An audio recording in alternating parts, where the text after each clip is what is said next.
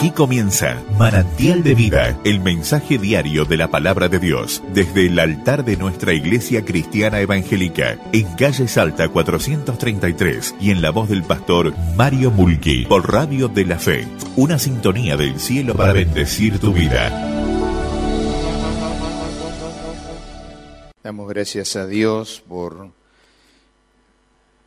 por esta noche y gracias a nuestro querido Pablo que nos acompaña. También agradecemos a todos los oyentes de la radio, la 105.7, nuestros queridos oyentes que nos siguen todos los días eh, desde su casa, desde su auto, y también estamos en vivo desde Facebook a, todas, a todo el mundo para que juntos puedan, podamos escuchar la voz de Dios. Ustedes saben que estaba leyendo a Ratán Naval Tata. Fue el actual es el actual presidente de la compañía Tata Motors de la India. Y es un hombre de negocios, inversionista, filántropo. Y en su discurso, yo saqué un discurso de él y dice, todos nosotros somos turistas y Dios es nuestro agente de viaje, quien ya ordenó todos, los, todos nuestros caminos, reservaciones y destinos Así que confíe en Él y disfrute del viaje de la vida. Ahora, cuando yo leía este gran hombre de negocios, yo decía, bueno, está muy bien, vamos a disfrutar del viaje de la vida, pero ¿a dónde vamos? Nosotros tenemos dos lugares para ir. La Biblia nos declara que hay dos lugares donde cerrando los ojos aquí nos vamos a un lugar o al otro cuando yo me doy cuenta que, el infierno es real, y no juegues a ser cristiano, porque Satanás no juega a ser Satanás o el diablo. Ahora, yo quiero empezar con esta placa porque necesitas entender que el infierno es real. Una de las características, de las estrategias, de las mentiras del enemigo de nuestras almas, Satanás, es hacernos creer que el infierno no existe que el infierno o, que, el infierno existe, pero para los criminales o para las personas que no tienen moral. Yo quiero decirte en esta noche lo que dice la Biblia y vamos a abrir en un pasaje bíblico para mostrarte lo que dice la Biblia. No es lo que dice Mario Molki, no es lo que dice un orador, un pastor, es lo que dice la Biblia. Cuando yo me doy cuenta que el infierno es real y que no debo juzgar a ser cristiano porque Satanás no juega a ser el diablo, yo debo tomar esto con seriedad y decir, Señor, yo cierro los ojos aquí y me voy al cielo como la canción de Pablo Juárez, o me voy al infierno como dice la Biblia. Lucas capítulo 16, por favor, venga conmigo, ahí lo tenemos en la pantalla. Lucas 16, les voy a pedir por favor que nos pongamos de pie para leer la palabra de Dios. Lucas 16. Dice así, había un hombre rico que se vestía de púrpura, de lino fino, y hacía cada día vaquente con esplendidez. Había también un mendigo llamado Lázaro que estaba echado a la puerta de aquel lleno de llagas. Y ansiaba saciarse de las migajas que caían de la mesa del rico, y aún los perros venían y lamían sus llagas. Aconteció que murió el mendigo y fue llevado por los ángeles al seno de Abraham. Y murió también el rico y fue sepultado. Y en el Hades alzó sus ojos estando en tormento y vio de lejos a Abraham y a Lázaro en su seno. Entonces él dando voces dijo, Padre Abraham, ten misericordia de mí y envía a Lázaro para que moje la punta de su dedo en agua y refresque mi lengua, porque estoy atormentado en aquella llama. Pero Abraham le dijo, hijo, acuérdate que recibiste tus bienes en tu vida y Lázaro también males, pero ahora este es consolado aquí y tú atormentado. Además de esto, hay una gran cima que está puesta entre nosotros y vosotros, de manera que los que quieran pasar de aquí a, a vosotros no pueden ni allá pasar acá. Entonces le dijo, te ruego pues, Padre, que envíes a la casa de mi Padre, porque tengo cinco hermanos para que les testifique, a fin de que no vengan ellos también a este lugar de tormento. Y Abraham le dijo, Abraham le dijo, a Moisés y a los profetas tienen, óiganlos. Él entonces dijo, no, Padre Abraham, pero si alguno de ellos viene entre nosotros, entre los muertos, se arrepentirán. Y vamos a terminar todos el verso 31 en voz alta. Vamos. Mas Abraham le dijo, si no oyen a Moisés y a los profetas, tampoco persuadirán aunque al levantare de los muertos. Padre, gracias por tu palabra. Háblanos al corazón. Necesitamos escuchar tu voz. Convence a cada persona de pecado, justicia y juicio para tu gloria. En nombre de Cristo oramos. Amén. Pueden sentarse. Esta es una historia que hay una guerra campal entre los teólogos de pensar si era una historia real o no, si era una parábola o no. Pero en esta hora yo voy a levantar la verdad de la palabra de Dios para demostrar lo que sí es real en toda esta parábola. Todo es real. Pero hay cosas que son, eh, son historias porque ninguna parábola se aparece como nombre propio y en este caso sí, que a Lázaro le ponen nombre propio. Ahora, esta historia nos cuenta que había dos hombres de dos estados totalmente diferentes, dos personas totalmente diferentes, en su estructura financiera, en su estructura económica y en su estructura espiritual. ¿Por qué? muestra al rico que estaba todos los días comiendo con esplendidez. Este rico estaba viviendo con una vida ostentosa, con una vida llena de bienes, no así como su padre Abraham, no así como algunos de la antigüedad que eran ricos, pero eran piadosos para Dios. Este hombre hacía y se vestía como la realeza Dice que se vestía de púrpura. La púrpura solamente lo tenían los de la casa real. Él conseguía eso por su dinero. Por el otro lado está el mendigo. Ese mendigo que estaba junto al camino, junto a la mesa, que le rogaba que el rico le dé un plato de comida y nunca le dio. Nunca lo ayudó. Este mendigo no solo que era mendigo, sino que tenía una enfermedad que hoy le podemos llamar epidermolis, perdón, epidermólisis ampollosa. Es una enfermedad del grupo de enfermedades de la piel que provoca un desarrollo de ampollas dolorosas en la piel, de úlceras sangrantes que supuran y este joven, este mendigo, estaba allí tirado. Tanto es así que los perros que estaban allí, quiero hacer un paréntesis, los perros de la antigüedad de Palestina y de Judea no eran los perros de hoy, no era el amigo del hombre que hoy creemos que son los perros o que amamos a los perros hoy, tenemos en nuestra casa. Los perros en la antigüedad eran lo peor, el peor animal que podía tener un judío. El perro eran perros sarnosos, perros de la calle, no eran perros domésticos. Pero aún los perros lo trataban mejor este mendigo que el mismo rico. Y le lamía las llagas. Y le lamía las úlceras. Por lo menos lo acariciaba.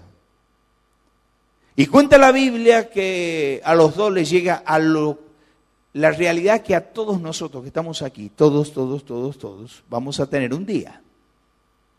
Nos va a llegar la muerte. Miren, la muerte ha separado familias. La muerte ha sepultado ideales. La muerte ha coartado ilusiones. La muerte le llama Bildad, uno de los amigos de Job, el rey de los espantos. La muerte bíblicamente es separación. Por eso, amado Nervo, cuando murió su madre, salió al patio de la casa Y viendo un cielo encapotado para sus oraciones de dolor, de angustia, de desesperación, porque su madre se estaba muriendo, dijo, qué noche más callada, qué limbo más incierto, Padre de los vivos, ¿a dónde van los muertos? Pero yo te voy a explicar a dónde van los muertos. La muerte es una puerta hacia la eternidad. Con Cristo en el corazón usted se va al cielo. Sin Cristo en el corazón usted se va al infierno. Ahora, miremos la historia.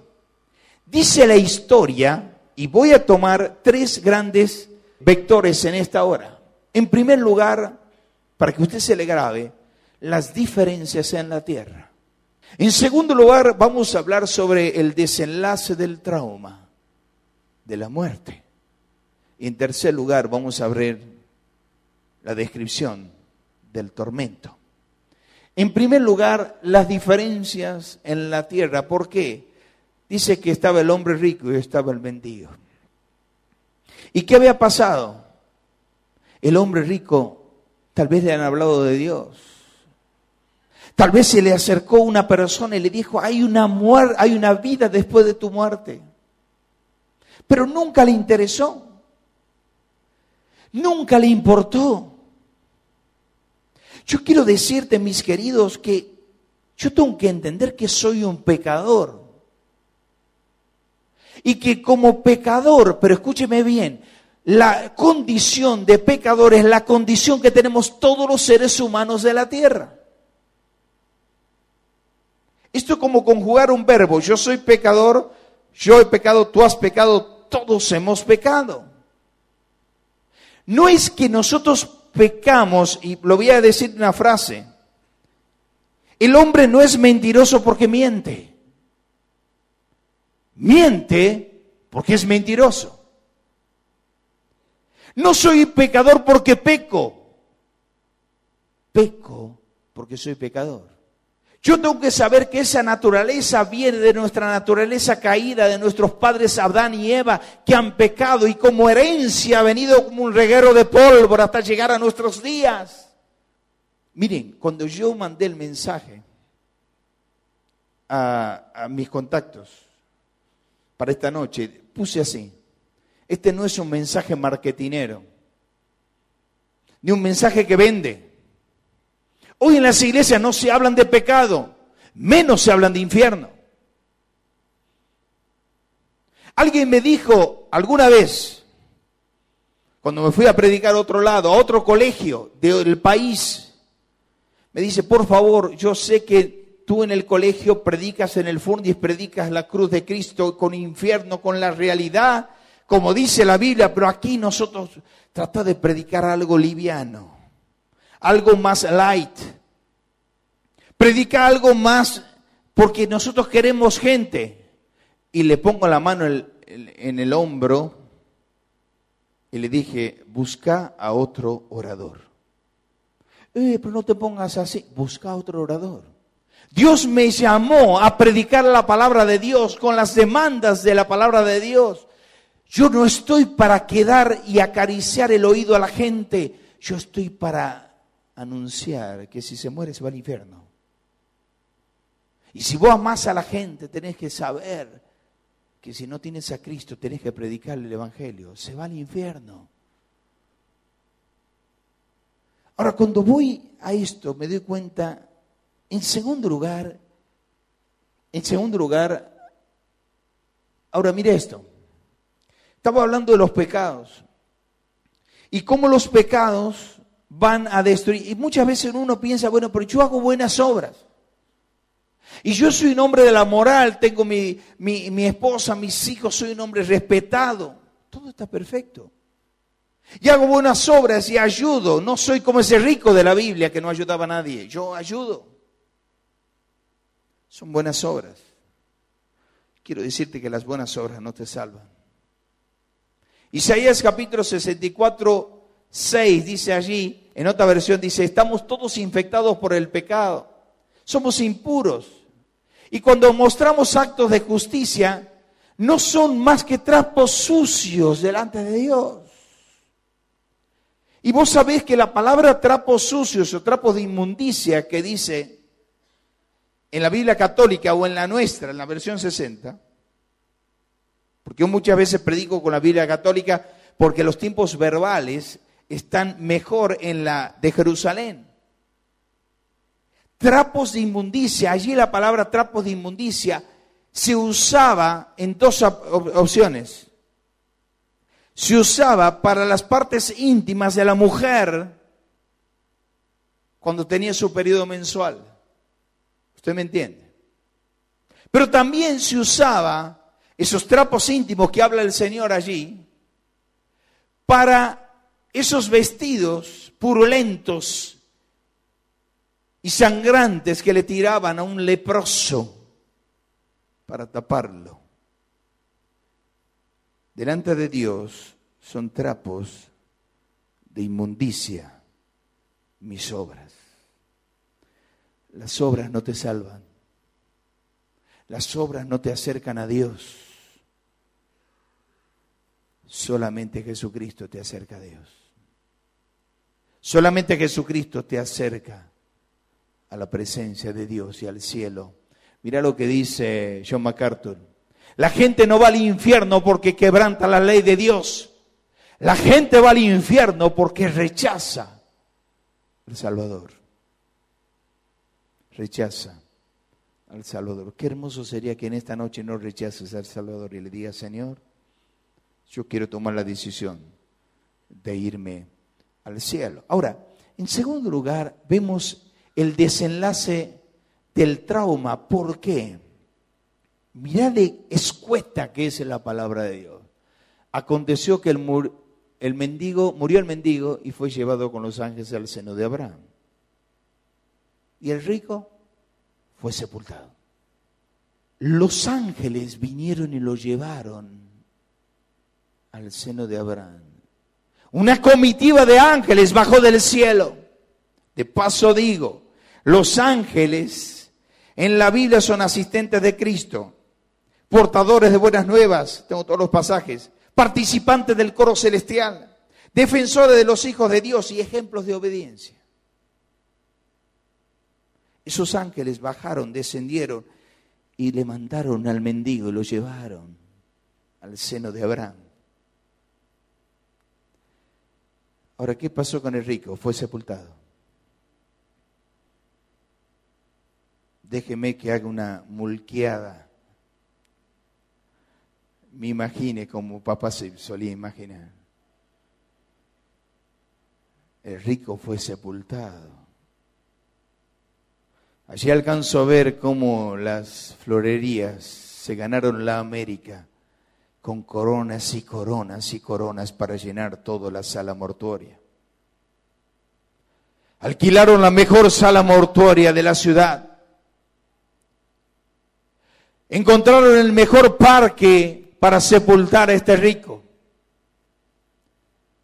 Una ristra de autos llenó la ciudad con autos de alta gama que acompañaron el cortejo fúnebre para llevar al rico a su sepultura. Caminaba uno en medio de la gente y sentía perfume Yves Saint Laurent, Polo. ¿Por qué? Porque el rico había muerto y toda la gente de alta alcurnia de la sociedad estaba allí. Convocaron al mejor orador de la época, el más exquisito orador que tenga verborragia, oratoria, para que eleve la imagen de este hombre y lo exalte en la tierra, sin saber qué pasaba y a dónde estaba ya en ese momento. ¿Sabe dónde estaba? En el lugar de tormento. En el lugar de tormento. Ahora, mis queridos, yo tengo que saber esto y tengo que grabarme esto. ¿Por qué? Soy espíritu, tengo alma y vivo en un cuerpo. Este cuerpo que tanto lo cuidas, que hacemos cirugías estéticas como la Mirta Legrand, y nos hacemos la nariz y la oreja, bajarla y subirla, y un poquito el pómulo, levantarlo. El otro día vi una, una chica que era compañera mía. Le digo, ¿qué te pasó en el pómulo? Aquí estaba, más o menos. Era una chica bonita, pero no sé, le cambiaron el pómulo. No, me hice lifting. Linda comida árabe para ir a comer.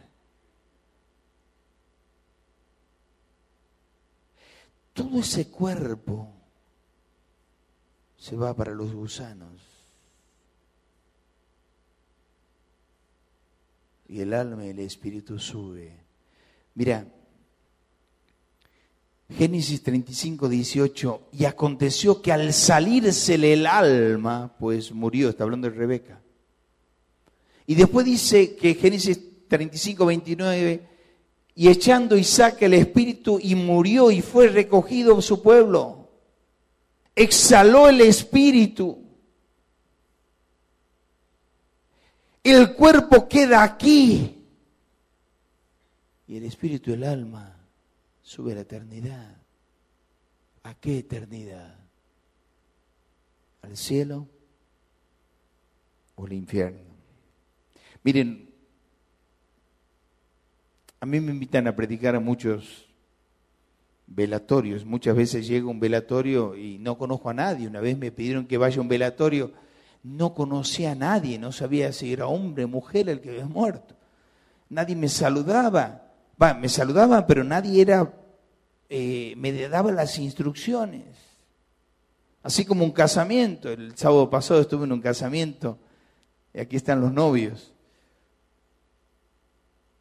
Y cuando uno va a un velatorio, ve un velatorio que de cristianos y otro de no cristianos.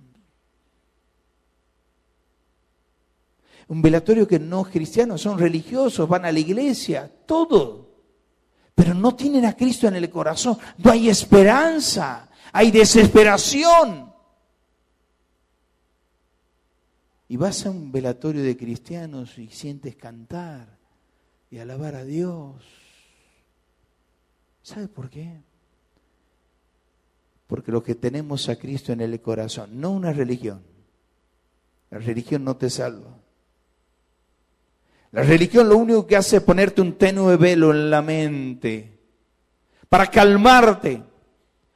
Y crees que venir a la iglesia, cualquiera sea, evangélica, católica, apostólica, romana, maometana, judía, cualquiera, te va a salvar de la ira crepitante de Dios. Esto no es así.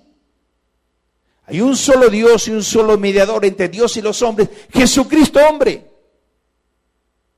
Lo único que me hace llegar a Cristo es, o a Dios, es la persona bendita de Cristo. Él es el que murió en la cruz, Él es el que derramó su vida y la sangre derramada del Calvario es la que te limpia y te da lugar en el cielo.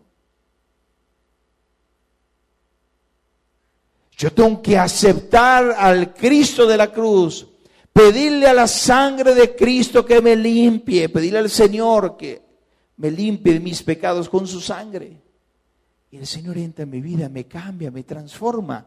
Cambia el hogar, el matrimonio, la familia, cambia los hijos. Y cuando morimos, no tengo que llorar desesperadamente. Lloré cuando partió papá, yo estaba de traje y corbata como estoy siempre. Y estuve de la mañana hasta que lo llevaron al pie del cajón. Y me desangré llorando. Pero yo sé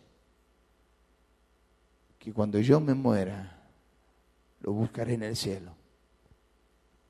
Tal vez ya no esté con gomina, pero estará allí la presencia de Él. ¿Sabe por qué? Porque ausentes del cuerpo, presentes con el Señor. Él está allí. Y ese es el gran consuelo que terminemos. Termino. Mira lo que dice acá Lojado Spurgeon. La moralidad te puede mantenerte fuera de la cárcel, pero solo la sangre de Jesús te puede mantenerte fuera del infierno. En tercer lugar, y para terminar, veo la descripción del tormento. ¿Por qué la descripción del tormento? En primer, mira lo que me dice mira lo que dice Mateo 10. Dice, no teman todos los que quieren matarles el cuerpo. No pueden tocar el alma. Teman solo a Dios quien puede destruir tanto el alma como el cuerpo en el infierno. Mira lo que dice Mateo capítulo 13, de manera que como se arranca la cizaña y se quema el fuego, así será el fin del siglo. Enviará el Hijo del Hombre y sus ángeles recogerán del reino todos los que sirven de tropiezo y echarán el horno de fuego. Así será el lloro y crujir de dientes. Cerramos aquí y nos va a pasar como el mendigo le pasó, lloro y crujir de dientes. Ahora mire esto. También dirán los de la izquierda, apartados malditos, fuego eternos preparado para el diablo y sus ángeles. Usted sabe que el infierno fue preparado para el diablo y sus ángeles. Pero lamentablemente las personas que no son, que son incrédulas, que han, que que han apuntado con la pistola de su corazón, la pistola de la incredulidad y han apretado el gatillo son las personas que no creen en Cristo. Lamentablemente esas personas que no creen están esperando el cielo. Ahora mira lo que le pasaba a esta, esta descripción del tormento, una mirada constante. Dice que alzó los ojos. El rico alzó los ojos desde el infierno y miró a Abraham y miró a Lázaro. Estaba destruido, tenía una mirada constante. También tenía una maraña eterna porque dice que dando voces le dijo Lázaro, que como era mendigo en la tierra, creía que era mendigo en el cielo. Mándame una gota de agua para que moje tu dedo en agua, porque estoy atormentado de esta llama. Cuando estamos en el infierno, estaremos atormentados de esa llama si no le recibimos a Cristo. Pero una misericordia desagrante, porque di, ten misericordia de mí, ya no hay solución. No hay tal cosa como la muerte. Y hay un purgatorio donde purga mis pecados y voy al cielo. En la Biblia, en los 66 libros, no se habla de purgatorio. La Biblia habla de cielo o infierno. ¿A dónde irás? ¿Al cielo o al infierno? Pero no solo esto, sino que dice una memoria asistida, acuérdate que tú tuviste cosas en la tierra y el mendigo no tenía nada en la tierra. Ahora él está disfrutando una muerte eterna. Hay una gran cima Nadie puede pasar de allí para allá, de acá para allá. Cuando vas al infierno, no puedes pasar al cielo después. Está establecido a los hombres que mueran una vez y después el juicio. Vos cierra los ojos aquí y te encuentras con Dios. Pero también hay un malestar por sus familiares ahora se acordó de los familiares. Este rico en ningún momento dice en la historia que disfrutaba con los familiares este, este lino fino eh, y, y, ropas con esplendidez. Nunca dijo que llamó a los familiares. Ahora se acuerda de los familiares. Lázaro, padre Abraham, pídele a Lázaro que mande a alguien porque tengo cinco hermanos que les prediquen para que no vengan a este lugar de tormento. ¿Sabe? Hay mucha gente que está en el infierno hoy, que está plagado el infierno, con personas que le están clamando Háblenle a mis familiares, no quiero que vengan a este lugar. Ya no se puede. Ya no se puede. Cuando ya tomaste una decisión o despreciaste la cruz de Cristo, ya no hay otra oportunidad. ¿Sabes? Por eso estás aquí. Hoy estás aquí, este domingo 22, para que tomes una decisión por Cristo. Y te digo algo. C.S. Lewis dijo estas palabras. Dios ama tanto la humanidad, nos ama lo suficiente para decirnos la verdad. Hay dos destinos eternos. O uno Y vos mira, es una autopista que te lleva al infierno y hay fuego que te encuentras. Y hay otro que te lleva al cielo.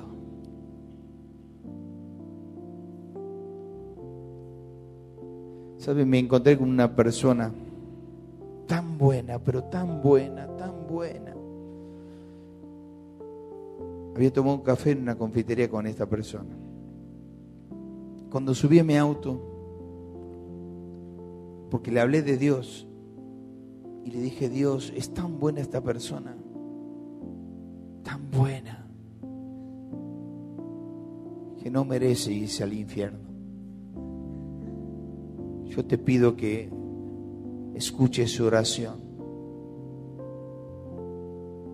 Que esta persona pueda irse al cielo. Los brazos de Jesucristo están abiertos en esta hora, así como murió en la cruz, hoy están abiertos también para recibirte a ti, a ti, a ti, a ti, a ti. Él es el que dice, venid a mí todos los que estáis trabajados y cargados, que yo os haré descansar.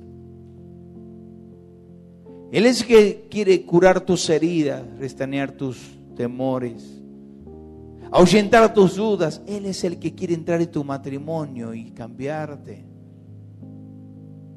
Él es el que quiere darte la paz, la bendición, el derecho y la gloria.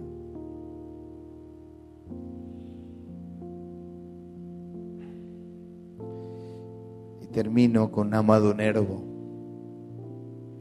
Amado Nervo es un, un gran lector de la Biblia. Era un gran lector de la Biblia. Y él fue ministro plenipotenciario, embajador de nuestro país en México. Y él hizo una poesía que dice así, si tú me dices ven, lo dejo todo, hablando de Dios. Si tú me dices, ven, lo dejo todo. Dios, si tú me dices, ven, lo dejo todo. No volveré ni siquiera a la mirada para mirar a la mujer amada. Pero dímelo fuerte de tal modo que tu voz como toque de llamada vibre hasta lo más íntimo del recodo del ser Levanta el alma de su lodo y era el corazón como una espada.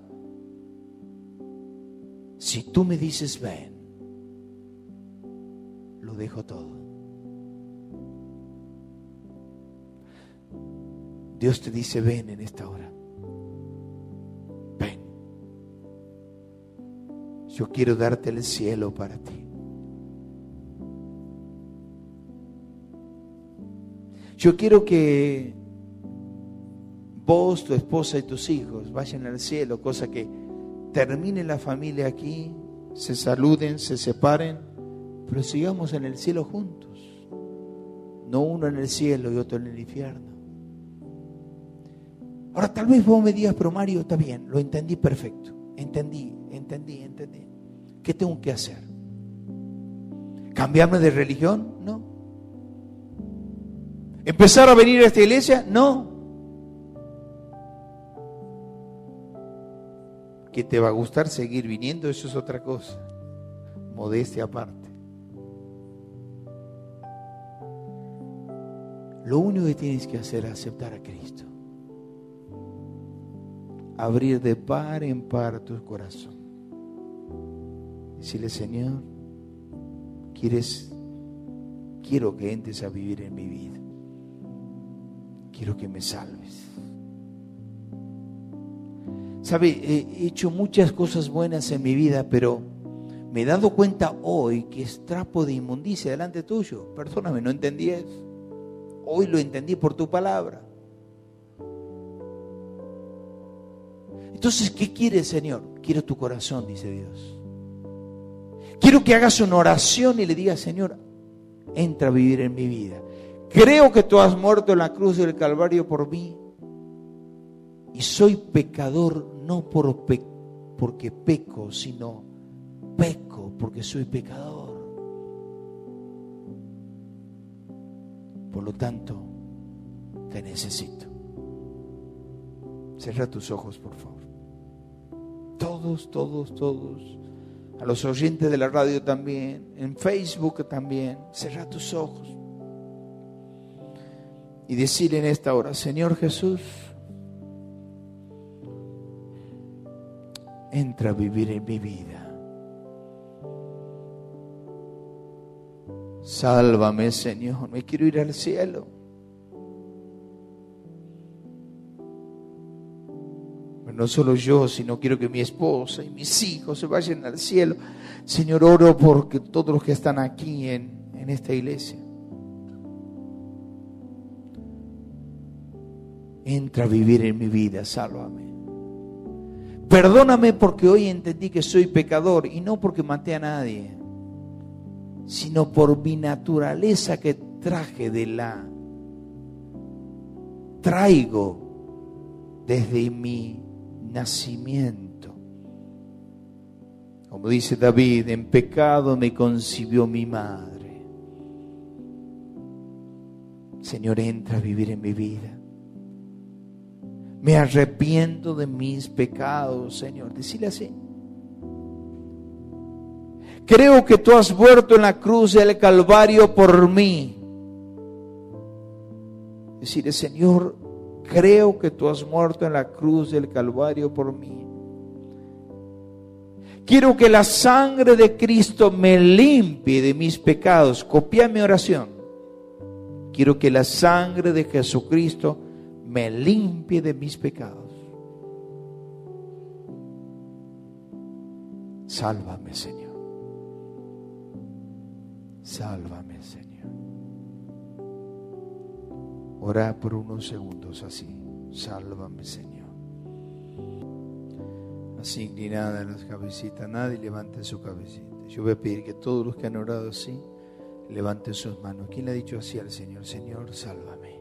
Donde está, levántame tu mano. Dios te bendiga. ¿Quién más? Dios te bendiga, Dios te bendiga, Dios te bendiga, Dios te bendiga, Dios te bendiga, Dios te bendiga, Dios te bendiga, Dios te bendiga, Dios te bendiga. Gloria a Dios, Dios te bendiga, Dios te bendiga, Dios te bendiga, Dios te bendiga, Dios te bendiga. ¿Quién más? ¿Quién más le dijo así al Señor? Donde está, levántame tu mano para que yo te alcance a ver.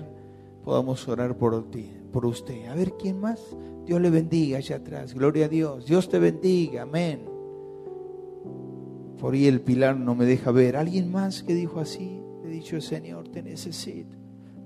Dios te bendiga, Dios te bendiga. ¿Quién más? ¿Quién más le dijo así? Qué maravilla. Qué maravilla.